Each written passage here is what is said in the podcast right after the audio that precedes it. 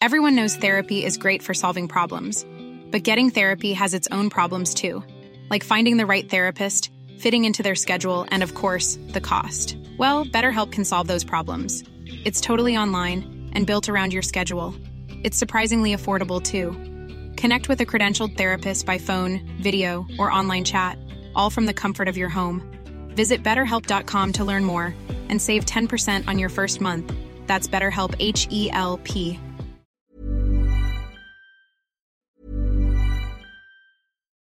Millions of people have lost weight with personalized plans from Noom, like Evan, who can't stand salads and still lost 50 pounds. Salads, generally, for most people, are the easy button, right? For me, that wasn't an option. I never really was a salad guy. That's just not who I am. But Noom worked for me.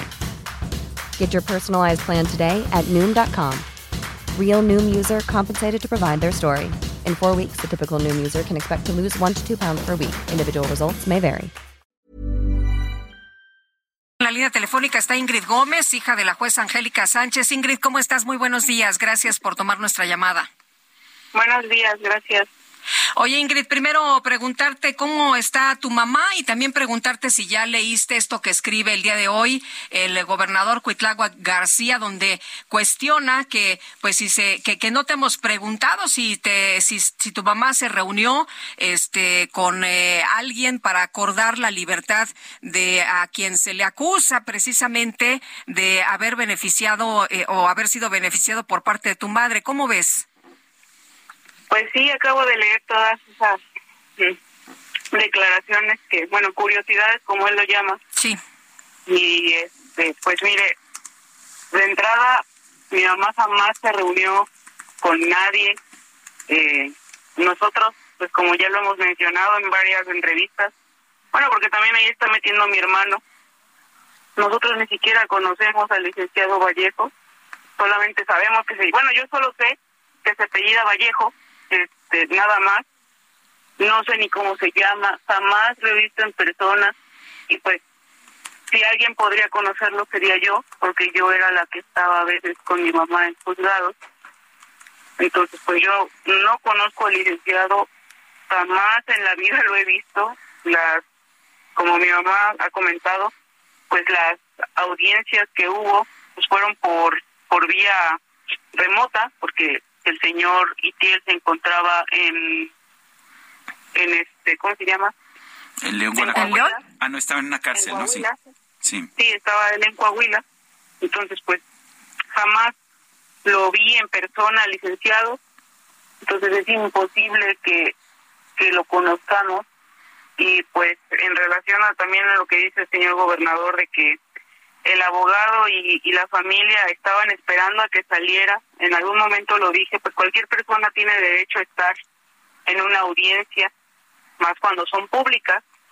O sea, las audiencias son públicas, entonces, pues para empezar el abogado ahí tenía que estar porque pues era su representado, entonces Claro. no no entiendo qué tiene que ver Ingrid. que el abogado lo estuviera esperando. Sí. Dice el gobernador, ¿por qué le urgía tanto a tu mamá liberar al delincuente? ¿Le urgía liberar al delincuente? No, no era una urgencia, o sea, el caso es que pues el señor gobernador tergiversa todo. Eh, mi mamá dictó un auto de no vinculación a proceso con una este, liberación inmediata. Entonces, o sea, al ver que el señor estaba retenido, porque esa es la palabra, estaba retenido junto con su abogado dentro del penal, pues obviamente había esa, pues entre comillas, pues sí, urgencia porque pues el señor ya era una persona libre, o sea, ya no tenía razones para estar dentro del penal y pues en el en el penal federal fue donde pusieron todas estas estos obstáculos de que no no saliera y pues pu- eh, mi mamá en ese momento mandó a traer un actuario federal para constatar que pues al señor no lo dejan salir. Eh, Ingrid, dice en este tuit el gobernador, ¿por qué en entrevistas a familiares de la jueza y ella misma dicen que lo liberó por cumplir la instrucción del juez federal? Pues mire, eh, yo tuve la oportunidad de leer el lo que el federal, el amparo, pues, y sí, precisamente dice que con libertad de jurisdicción se puede, este, puede volver a vincular o no sin caer en los vicios anteriores y, y, y justificando el porqué de la no vinculación o de la vinculación.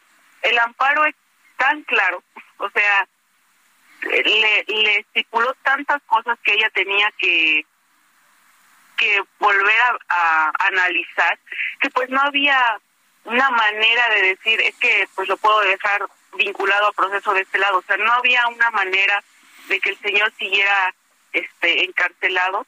Si bien es cierto pues dice libertad de jurisdicción pero también eh, el juez federal estipuló todo lo que mi mamá tenía que volver a analizar. Y pues al volver a analizar esos datos de prueba pues obviamente eran insuficientes eh, tengo entendido que la titular, que la presidenta del, del Tribunal Superior eh, o del Poder Judicial eh, amenazó a tu madre en su momento cuando, cuando ella pues dio a conocer su fallo, que le dijo que por qué no lo había consultado con ella. ¿Qué pasó exactamente ahí?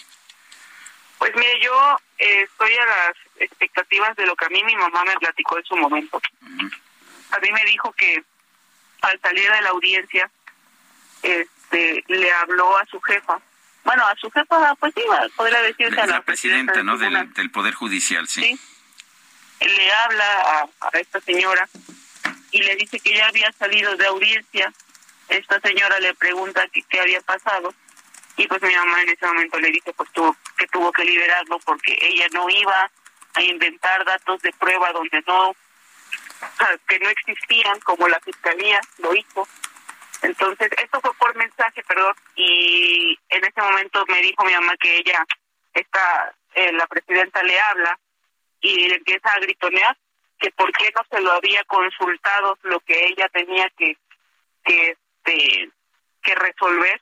Y mi mamá en ese momento le dice que pues ella no tiene por qué este preguntarle ni consultarle nada porque hay algo que se llama libertad de jurisdicción que es lo que se ha estado peleando en todo este tiempo y pues en ese momento esta señora le dice que pues que se atenga a las consecuencias.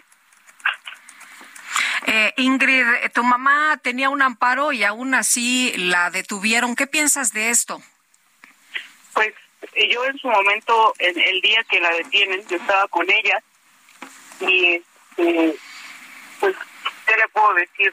Y un amparo, porque bueno, no se los enseñamos a los elementos aprensores que todavía hasta la fecha no sé si son de la Guardia Nacional, no sé si son del Ministerio Público de la Ciudad de México, no sé no sabemos quiénes eran.